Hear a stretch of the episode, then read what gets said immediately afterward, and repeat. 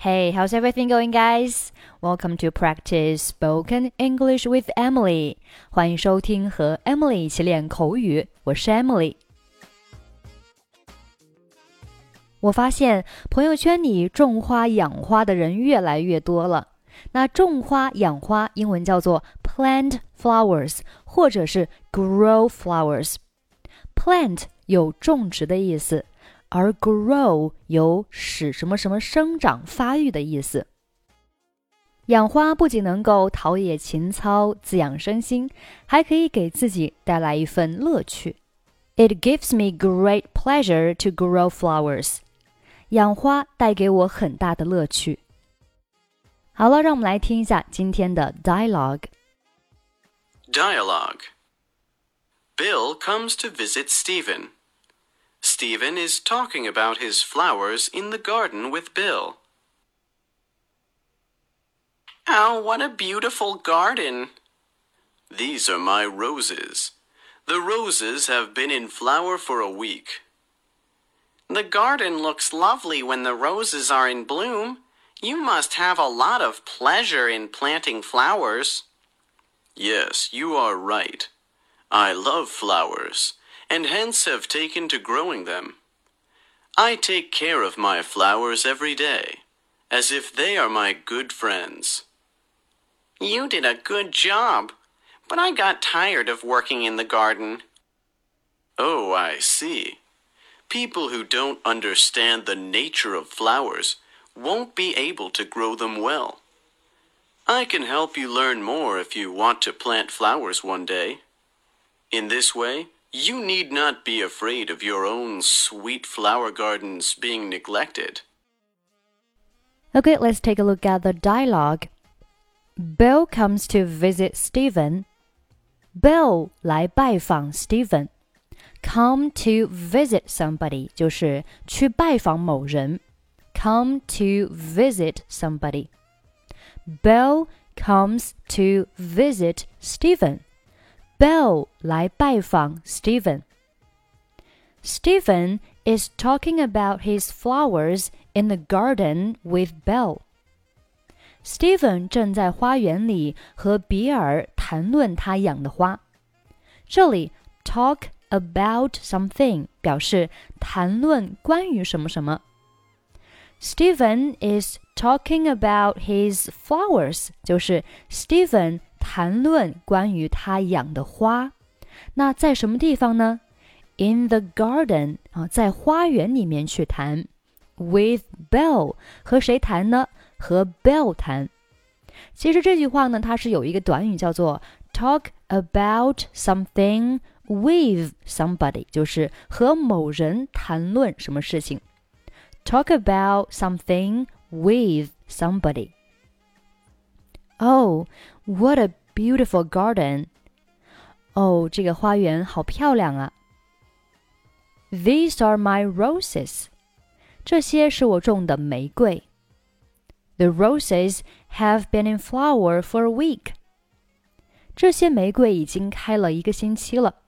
这里有一个短语叫做 be in flower 或者 be in bloom 啊。 Be in bloom 是我们下面要学到的，都是表示开花的、盛开的。Be in flower 或者是 be in bloom。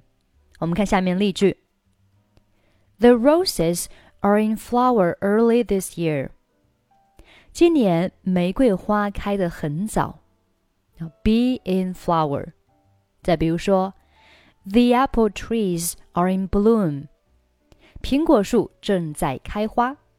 好，这是 be in flower 和 be in bloom 表示开花的、盛开的。我们继续看对话。The garden looks lovely when the roses are in bloom。玫瑰花开时，花园里面真的是太漂亮了。诶，这句话当中呢，就用到了我们上面学习的这个句型，叫做 be in bloom。Be in bloom 和 be in flower 意思是一样的，盛开的。我们再看这句话：The garden looks lovely。这个花园看起来真的是太诱人了，太好看了，太漂亮了。 when the roses are in bloom，当玫瑰花开的时候。You must have a lot of pleasure in planting flowers。 你一定因为养花而获得了不少乐趣吧？好，这里呢有一个短语叫做 have a lot of pleasure in doing something，表示做某事有很多乐趣。Have a lot of pleasure in doing something。我们看下面例句。I have a lot of pleasure in doing exercise。做运动带给我很多乐趣。 He must have a lot of pleasure in taking care of his pets。照顾他的宠物一定带给他不少的欢乐。好，这是 have a lot of pleasure in doing something。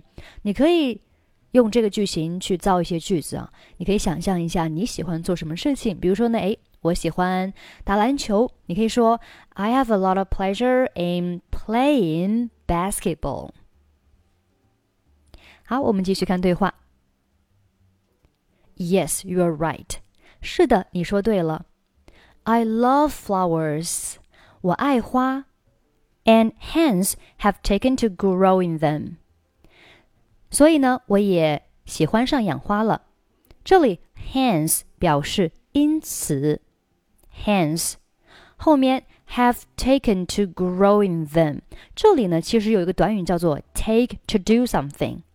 Take to do something 表示开始喜欢上做某事，开始养成做某事的习惯。那这里呢，它是 have taken to 啊，就是我已经开始喜欢，已经养成做什么事情的习惯。后面呢，to 后面是接动词的 ing 形式，所以是 growing them，growing them。我们看下面例句，来感受一下 take to 它的意思。After a few weeks of practice, I finally took to playing the guitar. 经过几周的训练，我终于养成了弹吉他的习惯啊，就是我开始习惯做这件事情了。It took me a while to take to my new job, but now I love it and can't imagine doing anything else. 我花了一段时间才开始我的新工作。 这里 it took me a while to do something 表示做某事花了我一段时间。那做什么事情呢？To take to my new job 啊，就是开始喜欢上这份工作。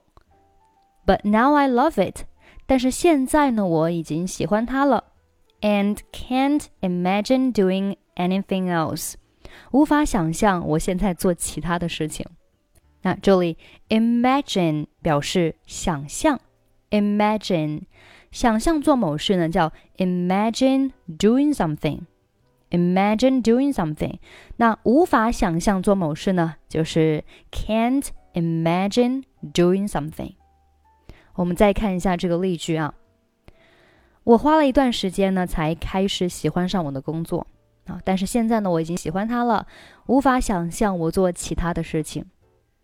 It took me a while to take to my new job, but now I love it and can't imagine doing anything else. 好，我们再看上面对话。I love flowers. 我喜欢花 and hence have taken to growing them。因此呢，我已经开始喜欢上种种花了。I take care of my flowers every day。 我每天都照顾我的花。Take care of，照看照顾。As if they are my good friends。As if 就是啊，就好像啊，就好像 they are my good friends，他们是我的好朋友一样。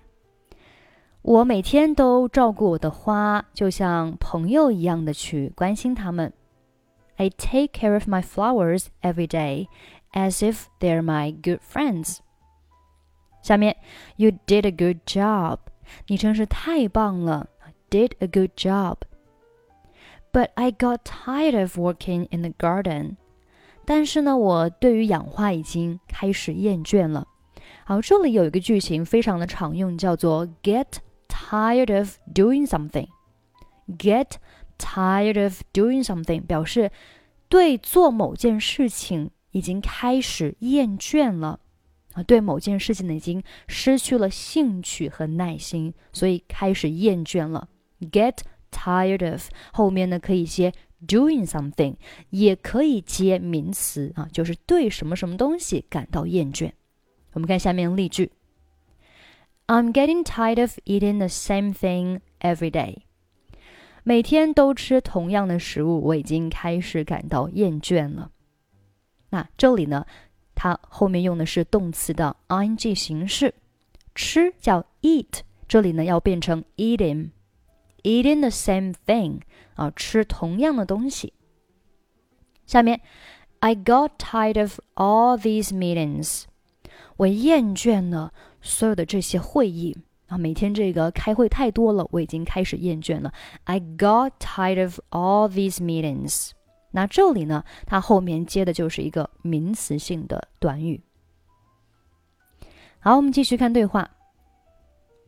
那他说，I got tired of working in the garden。Work 表示工作，这里呢要用动词的 ing 形式，所以是 working。I got tired of working，就是我对工作感到厌倦了。那后面有一个 in the garden garden，in the garden 表示在花园里啊，就是呢我已经对在花园里面种花养花已经感到厌倦了。下面，Oh I see，哦我明白，我懂。注意这里 I see 不是表示我看到了，而是表示我明白了。后面 people who don't understand the nature flowers won't be able to grow them well。 不懂得花性的人呢，是养不好花的。这里 people 表示人，那什么样的人呢？后面呢 who 啊，后面的这句话呢，它其实就是对前面的 people 进行一个修饰。那什么样的人呢？啊，不懂得花性的人，who don't understand the nature of flowers。这里 nature 表示特性啊，特性 nature，特性本质。那这里 who don't understand the nature flowers，它其实呢是对前面 people 的一个后置定语，用来修饰人们啊，什么样的人们呢？不懂得花性的人们。后面 won't be able to grow them well。这里 be able to do something 表示能够做某事，而不能呢就是 not be able to do。所以这边呢是 won't，won't 它是 will not 的缩写啊，will not be able to grow them well。那 will not 缩写成了 won't，won't。won't be able to be able to 后面呢是接动词原形，所以是 grow 啊 grow grow 前面讲到过，表示 使什么生长啊，使什么发育。grow them well 就是让他们生长得很好。所以整句话的意思是，不懂得花性的人呢，养不好花。啊，people who don't understand the nature of flowers won't be able to grow them well. 下面，I can help you learn more if you want to plant flowers one day。 如果有一天你想养花了，我可以帮助你更多的去了解它们。这里 help somebody do something 表示帮助某人做某事，help somebody do something。那这里 help you learn more 就是帮助你去了解更多。啊，这里 learn 是动词原形，表示了解、学习。If you want to plant flowers one day，如果你有一天呢想要去养花，in this way，in this way 表示这样的话啊。You need not be afraid of your own sweet flower gardens being neglected。这句话有点长，我们把它拆分来看一下。首先呢，you need not，这里 need not 表示不需要。它可以缩写成 needn't，needn't 也是表示不需要。后面呢是接动词原形啊，you need not do something，或者是 you needn't do something。我们看下面例句：We need not hurry. We have plenty of time. 我们不需要着急，我们有很多时间。那这里 need not 我们可以换成 needn't。We needn't hurry. We have plenty of time. 好，不管你是用 need not 还是用 needn't，它本质上这里的 need 它都是做一个情态动词。情态动词后面呢都是接动词原形，比如说像 must，我们是 must do something。再比如说 can 也是 can do something。但是 need 它有一点特殊。 Need 除了可以用作情态动词，还可以用作实义动词。啊，比如说打呀、骂呀、跳啊、唱歌呀、玩呀，这些动词都叫做实义动词。那 need 它也可以用作实义动词。如果 need 用作实义动词，那后面它是接 to do something，need。To do something 就是需要做某事。那这句话我们再看一下，他说：“诶，我们不需要着急，不需要着急。如果我们用 need 它实义动词的这个词性，那我们该怎么去表达呢？其实很简单，它就是一个很简单的一个呃否定句，就是 We don't need to hurry 啊，We don't need to hurry。含有动词的。呃，否定句我们是需要加什么呢？加 don't 或者是 doesn't，对吧？don't 或 doesn't，然后后面是接动词原形。所以这里是 we don't need to hurry。好，这个呢大家自己去感受一下。我们再看一个例句啊，你今天晚上呢啊不需要付这个饭钱，我请客。我们分别用 need not 和 needn't 以及啊、uh,，not need to do something 这个句型。那我们可以说，You needn't pay for tonight's dinner。这里 pay for tonight's dinner 就是付今天晚上的饭钱啊。You needn't pay for tonight's dinner。